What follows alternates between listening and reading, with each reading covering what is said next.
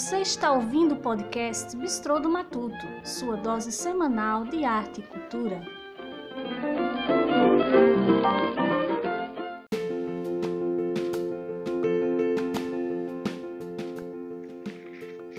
Satisfação estar com você mais uma vez e, na verdade, hoje estreando o podcast Bistrô do Matuto. Isso mesmo, hoje é dia de estreia aqui. É, estamos utilizando mais um canal de comunicação, de divulgação. Né? Vamos transmitir também muita arte e muita cultura através desse canal, que é o podcast. Então você está acompanhando aqui o podcast Bistrô do Matuto. Esse é o primeiro episódio, né? Você está fazendo parte dessa história também. E agora quem vos fala é Luna de Cavalho Costa, produtor cultural, e nós vamos conversar um pouquinho agora com você sobre a Semana Santa. Esse vai ser o tema aqui do nosso podcast, nosso podcast de estreia, na verdade aqui no Bistrô do Matuto. A Semana Santa que aconteceu há poucos dias atrás é o nosso tema de hoje. Por quê? Porque apesar de ser é, algo religioso, né, uma semana de vivência espiritual, né, de meditação, de contemplação, nós percebemos que há muito de arte e muito de cultura em torno da Semana Santa, né? Muita tradição. Então eu acho que é um tema muito interessante de ser conversado, de ser falado. Né? Acabamos de vivenciar a Semana Santa e toda semana nós estaremos com um tema aqui, né? Você fica ligadinho que toda semana você vai ouvir o nosso podcast. E hoje nós estamos falando sobre a Semana Santa. E essa semana aqui é santa, a Semana Santa tem uma relação muito íntima com uma festa profana e a maior festa brasileira, na verdade, né? Que é o Carnaval. Por que tem uma relação com o carnaval? Porque na verdade o carnaval nasceu é, no entorno da igreja, né? É uma festa profana. Esse profana não é, quando eu falo profano, não é algo que, que profana, não é algo que, que mácula, que suja, né? O que há de sagrado. Eu estou falando de uma coisa que não faz parte desse sagrado, mas no entanto não quer dizer que seja uma coisa ruim. É, o que eu quero dizer é que é, existem as coisas da igreja, das diversas igrejas, né? das, das diversas instituições religiosas. No momento a gente está falando sobre a igreja católica. Então, se subentende que aquelas coisas são sagradas, né? são santas, mas existe também as coisas que fazem parte do dia a dia do fiel, que não faz parte desse sagrado e o fiel participa, como algumas festas. Isso é o profano que eu falo. E às vezes tem uma relação muito íntima, muito próxima do sagrado e o profano. Então vamos lá. O carnaval é, na verdade, foi instituído pela igreja como uma tradição da igreja, né? É, que seriam os três últimos dias que o cristão, que o católico poderia comer carne, né? Seria comer carne ou então assim poderia comer com mais abundância, né? É, sem as restrições da quaresma. Então, é, seria nesse dia que você poderia comer mais à vontade, os últimos dias, né? Até enfrentar os 40 dias antes da morte de Jesus, que acontece na Sexta-feira Santa. E na Sexta-feira Santa, que se celebra é, a morte de Jesus, a crucificação de Jesus. Depois tem mais um dia de repouso, né? No sábado, que é o sábado de Aleluia, que ainda também é um dia de meditação e contemplação que finda com o domingo de Páscoa, né, que é o, o, o, dia mais importante da Semana Santa. Na verdade, engraçado que tem gente até que confunde, né, acha que, é, que todos têm seu valor, todos têm sua importância, mas o dia mais importante, na verdade, é o dia onde é celebrada a ressurreição, né, depois do, da vigília pascal, depois do sábado de, no sábado de Aleluia, né, no finalzinho do sábado da Aleluia, na vigília pascal, onde se celebra a ressurreição. Na verdade, o domingo de Páscoa é o dia mais importante da Semana Santa, culminando realmente, né, a, a quaresma termina na Sexta-feira Santa, então culminando todo esse período que foi vivenciado desde o Carnaval até como eu falei, até a Semana Santa. Culmina, termina no domingo de Páscoa. Aí o que acontece? É, como eu tinha falado antes, são 40 dias de meditação, 40 dias de contemplação, de abstinência e muita gente faz jejum. É por isso que tem muita gente que aproveita o carnaval. E a gente sabe que o carnaval acabou se desvirtuando, né? Assim, não tem mais essa relação próxima com a igreja, né? Não tem tanto é que hoje em dia é, muitos grupos religiosos, é, muitos padres incentivam até os fiéis a irem fazer retiro, né? Sair da folia porque a folia, né? Que a folia é, como eu disse, é profana. Ela, ela, ela é profana, ela, ela tem uma relação histórica e tradicional com a igreja, mas assim, muitas coisas acaba contradizendo o que a igreja ensina. E por isso muita gente acaba saindo para viver um dia de repouso ou até mesmo de retiro espiritual, não quer mais se envolver com o carnaval. Lógico que depende da forma que você brinca o carnaval, né? Da onde você brinca o carnaval, com quem você brinca o carnaval, né? Não é uma regra que o carnaval seja algo ruim, né? Mas tem gente que prefere realmente seguir o princípio religioso que deu origem ao carnaval e tira esses três dias para o repouso.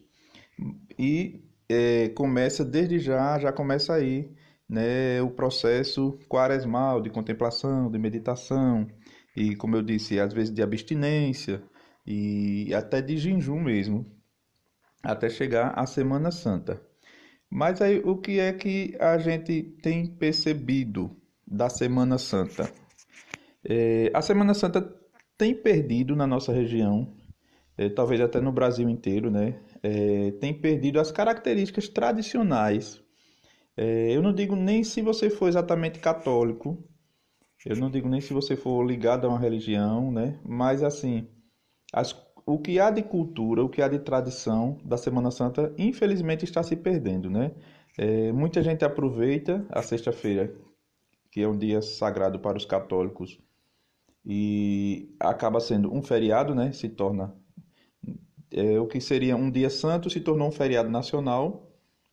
E muita gente já começa a partir daí, né? A partir da sexta-feira, né? A aproveitar de fato como se aproveita a terça-feira de carnaval. E já, já começa a participar, já começa a, a arquitetar e já começa a buscar diversos meios de diversão, diversos meios de lazer. E a gente tem percebido que o que há de tradição, mesmo que você não seja exatamente católico, né? ou mesmo que você não seja cristão, ou mesmo que você não seja, é, talvez você seja até ateu mesmo, mas o que a gente percebe é que a tradição de uma coisa que nasceu no sentido religioso, né, está se perdendo. É, tanto é que a coisa mais comum hoje é você ver festas, grandes festas, né, grandes shows, durante esse período, né, quinta, sexta e sábado da Semana Santa. Então é muito comum hoje em dia você ver grandes festas, né? Então assim, tem se perdido de fato a tradição né, de preservar o que há o, que deu origem à Semana Santa, né? Tanto é que corre um risco de daqui a algum tempo é, o feriado de Semana Santa, da Sexta-feira Santa, não se fazer nem muito sentido mais, né? Porque assim, se a intenção era ter um dia de meditação e contemplação, não é isso que acontece, né? Pelo contrário, né? Em alguns lugares, algumas é quase um carnaval que acontece durante a Sexta-feira Santa. Mas, lógico que é um direito, né? É um direito que todo mundo tem, que a população tem, né? Principalmente quem não, não vê é, esses dias como um dia de contemplação, de meditação, né? Aí prefere beber, né? Que ainda há uma ligação com algumas tradições. Aí o pessoal, algumas pessoas acham que é o dia de se beber vinho, né? Que na verdade, é, tradicionalmente é, seguindo os, os preceitos católicos, né, não é dia de se beber bebida alcoólica nenhuma, né, na verdade, né, a verdade é essa, não é dia de se beber bebida nenhuma alcoólica, né, talvez essa, esse costume se criou, em primeiro lugar, pelo simbolismo do vinho, né, que, que representa o corpo, o vinho representa o sangue de Cristo, e também porque é, algumas pessoas tinham uma tradição muito antiga de no de jejum, né, no, na hora do almoço, onde você ia é, quebrar o jejum que estava fazendo e que você ia comer peixe, né? Você comia peixe, aí tinha algumas pessoas que fazia a famosa sangria, né? Que mistura um pouco de vinho, de vinho seco com água e açúcar, então dá aquela suavizada e tomava é, durante o almoço da Sexta-feira Santa, que é aquele almoço com, com peixe, né? Com feijão de coco. Aqui pra gente aqui que mora aqui na, no Agreste, né? Eu mesmo estou falando de Bezerros, Pernambuco, né? Pra gente aqui aí comer o bredo, né? Bredo com coco ou sem coco mesmo. É, o bredo é uma plantinha muito comum aqui, que quando chove ela nasce bem fácil aqui na, nas terras férteis aqui da região. É, o machixe, o quiabo, né?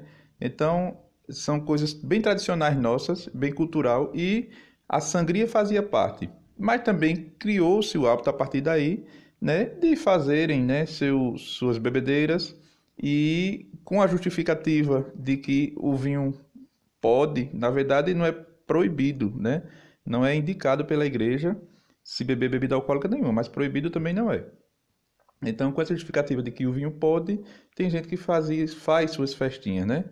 É, e acaba, como eu falei, né, desvirtuando o sentido da Sexta-feira Santa. Lógico que é um direito, né? E assim, o que eu estou comentando aqui, né, debatendo aqui e partilhando, é justamente o que tem se perdido de tradição, né? Então, enquanto era um dia realmente de repouso, era um dia que no máximo você comia um peixe, no máximo tomava um pouco de sangria. Hoje em dia a gente percebe que muita gente já faz churrasco, né? E existem inúmeras festas. Então essa relação com essa tradição está se perdendo, né?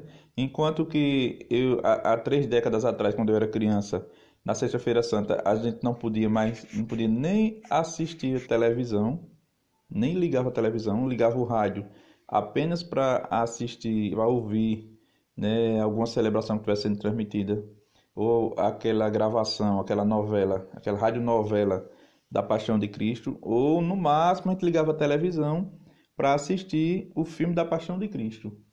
Então era bem interessante. Enquanto naqueles tempos, né, há, há três décadas atrás, era assim, hoje em dia a gente percebe que há toda uma movimentação nas ruas, né, e muitas música, muita dança. Então são tradições que acabam se perdendo, né? São coisas culturais que acabam se perdendo, enquanto que outras tradições que também são tão importantes, que é realmente tradicional, que é, não vou negar que não seja uma tradição preconceituosa, né?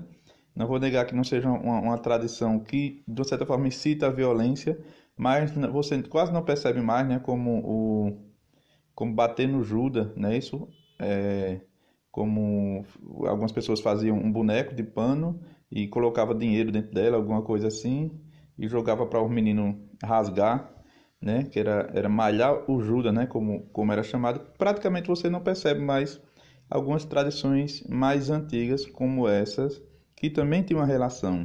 Né? Como eu disse, eu também não incentivo isso, porque é, não, se, não se malha só o Judas, né? Se criticava também os judeus, né? Eu cresci com as pessoas falando mal dos judeus, né? Isso não é certo, isso não é correto, né? E é até contraditório porque o próprio Jesus é judeu, né? Então como é que você fala, você critica os judeus se o próprio Jesus era um judeu? Então são, são contradições. Mas só falando, lembrando que tradições como essa a gente está perdendo, nós não estamos vendo mais. O nosso, o nosso, a nossa Semana Santa está virando praticamente um carnaval, né? E eu não faço crítica ao carnaval, não faço crítica a nenhum tipo de arte, de música, nem de dança, né? Todo quem me conhece sabe disso, né? Que inclusive eu apoio e incentivo as várias expressões multiculturais, né? Não sou exatamente um regionalista, né? Então, porque tem muita coisa cosmopolita, né? Muita coisa que vem de outro país que tem muito a nos ensinar e faz muito bem a nossa alma, mas de fato acho que valia a pena uma reflexão do que é a Semana Santa hoje em dia para nós como é que nós estamos vivendo essa Semana Santa.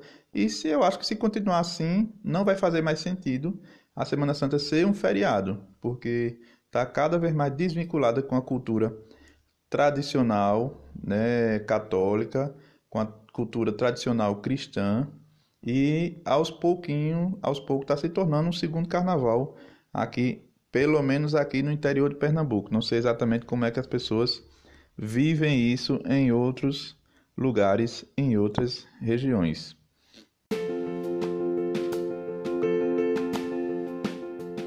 Pessoal, eu queria agradecer aqui ao, ao apoiadores, né, as pessoas que apoiam o nosso podcast, o podcast Bistrô do Matuto. Eu queria agradecer aqui às empresas que também apoiam a banda Cônego Alexandre Cavalcante, que é uma banda centenária aqui em Bezerro. O ano passado fez 100 anos, em julho fará 101 anos. Eu queria mandar um abraço a essas empresas que têm apoiado aqui o podcast Bistrô do Matuto, que é a Nazareno Calçados, a Laboratório de Prótese Lunas Costa, Ronald Sati, JE Distribuidora de Gás e Barbudo Burger. Essas empresas que nos apoiam e também eu gostaria que você entrasse em contato com elas e adquirisse os produtos dela e os serviços dessas empresas que apoiam o podcast Bistrô do Matuto e a banda Cônigo Alexandre Cavalcante. Agradeço muito a sua companhia, valeu por você ter nos escutado. Nós estamos em todas as redes sociais. Aí, depois de você escutar isso aí, comenta, vai lá, curte esse podcast, comenta, né? Sugere até o próximo tema. Quem sabe eu posso pegar o seu tema para a gente conversar na próxima semana sobre arte e cultura aqui no podcast Bistrô do Matuto. Valeu, pessoal, até mais.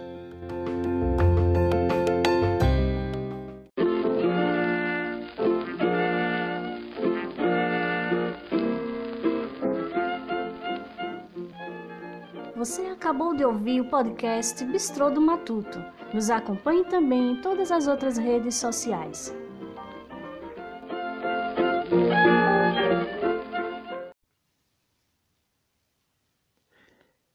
Não importa se você chama matuto de caipira, arigó, caboclo, jeca, roceiro, o importante é você ter consciência que no final das contas você ama alguma coisa da roça. E é isso que vamos conversar agora. Eu sou Luna de Cavalho Costa, jornalista e produtor cultural. Estamos começando o terceiro episódio do podcast Bistrô do Matuto com o tema Junho, desperte o matuto ou a matuta que há em você.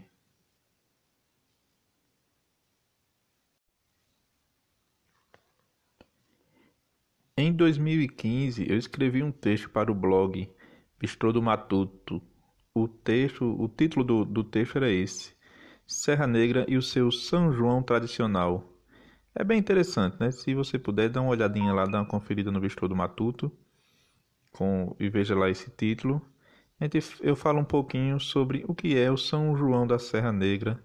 Né? O São João da Serra Negra é considerado o ponto alto do São João de Pernambuco muito interessante, muito divertido e muito tradicional, né? extremamente regional. Vale muito a pena ler, vale muito a pena você ir lá conferir o texto e, consequentemente, conferir o São João aqui na Serra Negra. Né? É, vamos falar um pouquinho sobre esse Brasil Matuto, já que o, o tema de hoje, o título do nosso programa de hoje é esse: Junho Desperte o matuto ou a matuta que há em você. Quando o Brasil foi descoberto, o mundo medieval já tinha centenas de grandes cidades, né? Isso na Europa, na Europa, na Ásia, né? grandes centros, né? Cidades até com mais de mil anos.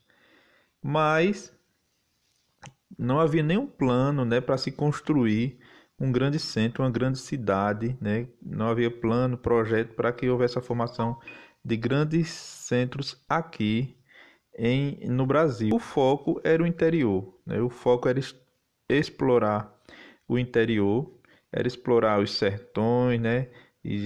Tirando tudo que há de madeira, madeiras valiosas, né? Como pau-brasil, como madeiras de lei, né? E depois viram o potencial de explorar os minerais preciosos, né?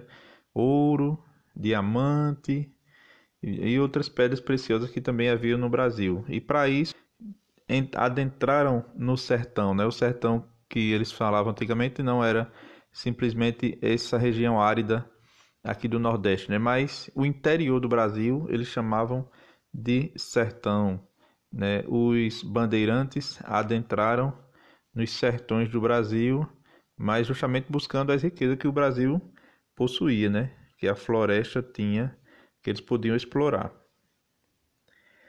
Toda vivência era focada na mata, né? E no máximo na roça. O, eles, o que eles pensavam de, de, de produzir, de explorar, era no meio da mata, ou no máximo plantar alguma coisa para poder comer. Né? Geralmente a carne era caça, isso nos primeiros anos. E assim eles foram se estabelecendo aqui no Brasil. Assim os nossos ancestrais se estabeleceram no Brasil. Aí depois veio a cana-de-açúcar, né? Um pouco antes da cana-de-açúcar já havia já algumas criações de gado já no Brasil. E o Brasil continuou sendo esse país rural. Observe que a música é um reflexo dessa nossa alma matuta, né? nossa essência rural, que prova que nós ainda somos um país rural e não conseguimos nos desvencilhar, né? não conseguimos nos afastar dessa característica né? de sermos um país rural, de sermos um país com essa ligação com a agricultura, com a pecuária e com a cultura da roça.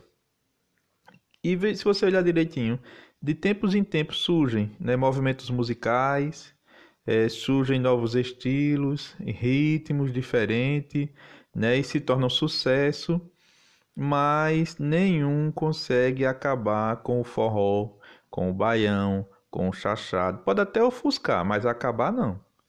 E outro movimento musical né, muito interessante que a gente vê aí é, o poder desse movimento que está, na verdade, no topo das grandes rádios, né, no topo das músicas mais pedidas, que é a música sertaneja, a música sertaneja que nasceu da música caipira, né, e houve, né, algumas evoluções, né, é, começou com música caipira, depois foi o sertanejo, depois o sertanejo universitário, hoje em dia está muito forte aí o forronejo, né, a mistura de forró com sertanejo e também temos o breganejo. Mas toda, todos esses estilos têm uma relação com o campo, né, com o homem do campo, com o homem rural e nasceu da música caipira. E como eu falei, né, músicas são sucesso, né? Sucesso muito grande durante muitos anos, estão no topo das, das baladas, né? Hoje em dia no Brasil são os cachês mais bem pagos são para as, é, os cantores e cantoras de música sertaneja e esse sucesso é apenas porque eles pagam jabá aos grandes meios de comunicação para estarem sempre na mídia. Tem isso também, né? Mas não é só isso. Não é só isso que garante o sucesso da música sertaneja. É como eu falei, essa relação que o Brasil ainda tem com o homem do campo, né? com o, a, a pessoa que faz, que cuida do gado, com a pessoa que compete no rodeio, compete na vaquejada há uma relação muito grande com esse homem do campo, com essa pessoa desse meio. Quando eu falo homem do campo, numa forma de dizer que muitas mulheres também são profissionais também do gado, né? São profissionais também que vivem disso, de vaquejada, de rodeio, e, consequentemente fazendo arte em torno dessa cultura. Então, não é simplesmente porque pagam jabá, não é simplesmente porque investem na carreira, é porque é uma ligação muito forte com o homem do campo muito forte mesmo, né? Nesse Brasil rural que nós estamos, né? E somos, a música sertaneja acaba refletindo isso, mostrando isso, né? E outra coisa que prova isso, que nós temos uma alma matuta, que como eu, eu falei no título, né? Em junho vamos deixar despertar o matuto que há em mim, o matuto que há em você porque todo mundo tem uma relação com o sítio, né? Todo mundo tem uma relação com o meio rural. Né? Afinal de contas, Quem nunca passou as férias no sítio, na chácara, na fazenda, ou se não passou as férias, né, um longo período, mas quem nunca foi visitar um parente na roça, mesmo morando na cidade, quem nunca foi, né? E os produtos alimentícios mais procurados nas cidades, nos grandes centros, né? E às vezes até os mais caros. Se você olhar direitinho, é o que? Manteiga do sertão, queijo de coalho do agreste, carne de sol, né? Mesmo na capital, restaurante que serve cuscuz, macaxeira, xerém de milho com galinha, tem público certo e às vezes é até seleto. Às vezes é até seleto o público, né? um público diferenciado, que vão apreciar essas comidas tipicamente da, da culinária da cozinha matuta, né? da cozinha interiorana muito comum na capital você vê né, diversas, diversos estabelecimentos com letreiros. Temos isso, temos aquilo que veio da roça, que veio do sertão. Né? Muita coisa do sertão mesmo sendo vendido na capital. Né? E se você olhar direitinho, é, parece que além da qualidade nos produtos, né, além de você consumir porque tem qualidade, porque dá a entender que são produtos originais, né, que são produtos é, feitos com, com as melhores matérias-primas, né, ou que a procedência não seja duvidosa, parece que além disso há uma satisfação em quem, quem consome aqueles produtos, né? A pessoa parece que, que fica mais feliz, fica mais satisfeito a consumir aquele produto, porque eu acho que isso também é uma prova dessa relação né, do homem, mesmo que vive no meio urbano, com o meio rural, né, com suas origens interioranas. Por isso ele tem aquela satisfação, né? Parece que ele está voltando no tempo ou tendo de novo aquela ligação com suas origens, né? Ou até se ele nunca viveu isso, né? Mas é uma coisa que talvez ele gostaria de ter vivido ou de ter tido uma relação e até sonha, né? Com isso, por isso, ele, de uma hora para outra, tem tanto prazer em comer, é, em beber né, desses produtos da roça. E falando nessa questão de prazer, falando nessa questão.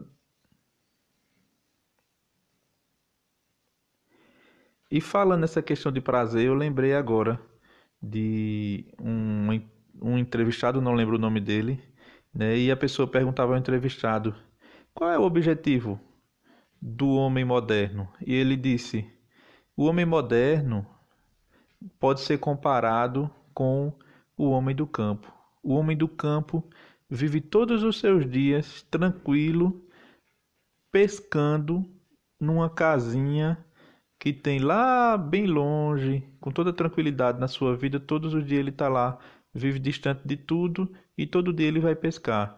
O homem moderno, o homem da cidade, o homem que produz, o homem que constrói, mas que é aquele homem que se estressa, é aquele homem que se preocupa, é aquele homem que adoece por conta do trabalho, passa toda a sua vida se matando, trabalhando para no final da vida comprar uma casinha no campo, num lugar bem distante e passar os restos da sua vida pescando.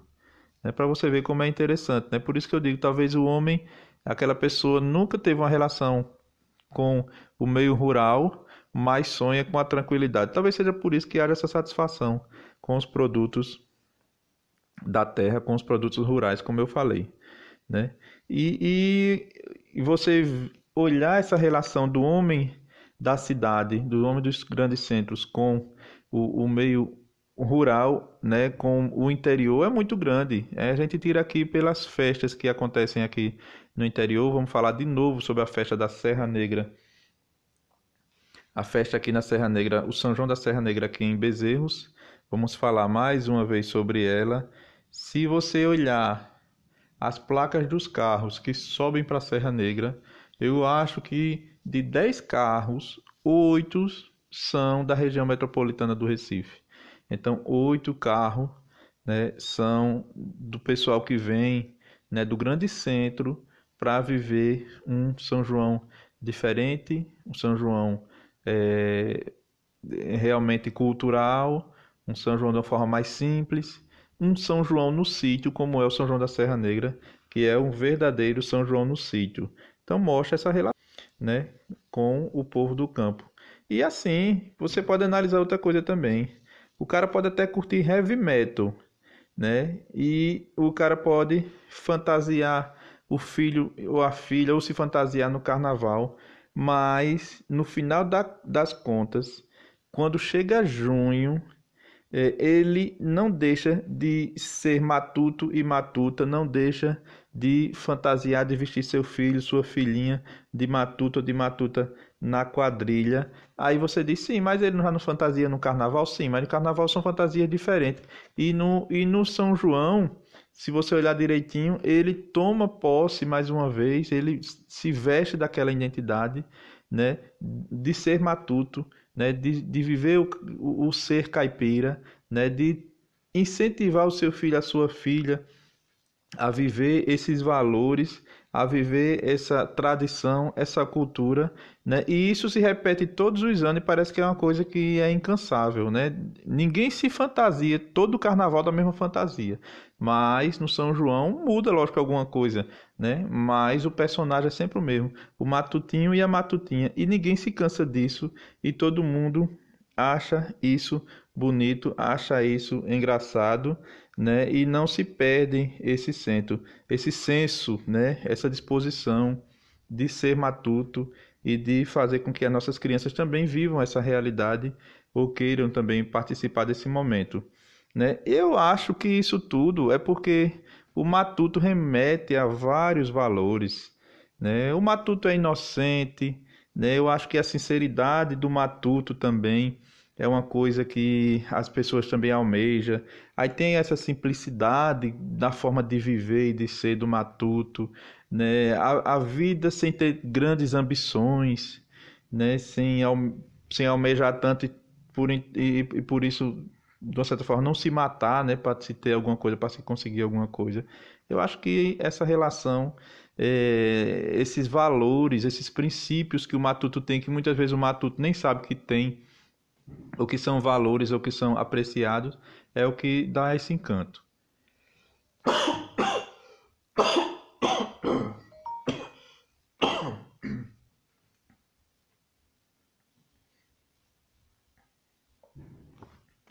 No final das contas, você pode ser hip, você pode ser pop, você pode ser reggae, você pode ser rock.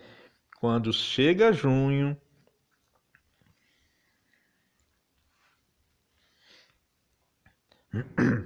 No final das contas, você pode ser hip, você pode ser pop, você pode ser reggae, você pode ser rock.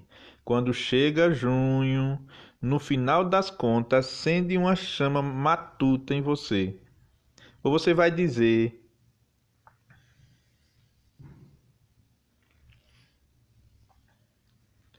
No final das contas, você pode ser hip, pode ser pop, pode ser reggae, pode ser rock. Quando chega junho, acende uma chama matuta em você. Você vai dizer que nunca brincou de imitar um caipira falando. Com seu português errado, mas cheio de verdade e boa vontade. Todo mundo já brincou disso, né? Todo mundo já imitou o matuto, né? Então,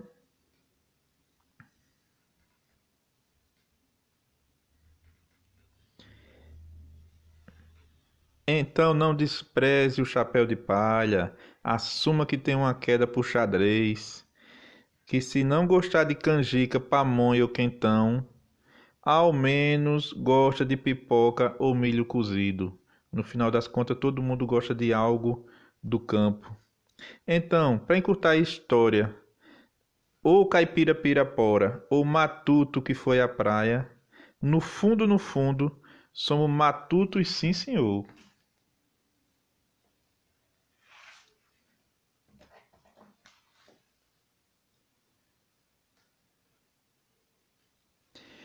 Então, para encurtar a história, ou caipira pirapora ou matuto que foi à praia, no fundo, no fundo, somos matutos, sim senhor.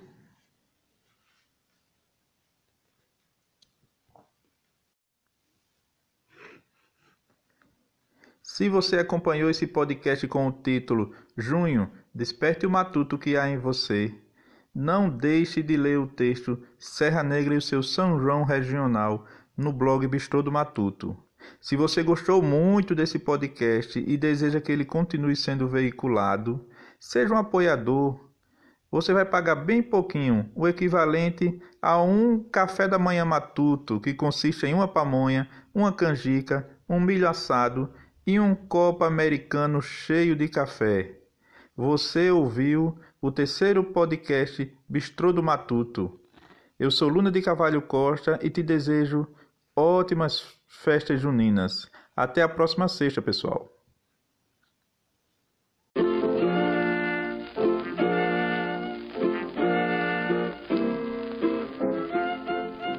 Você está ouvindo o podcast Bistrô do Matuto, sua dose semanal de arte e cultura.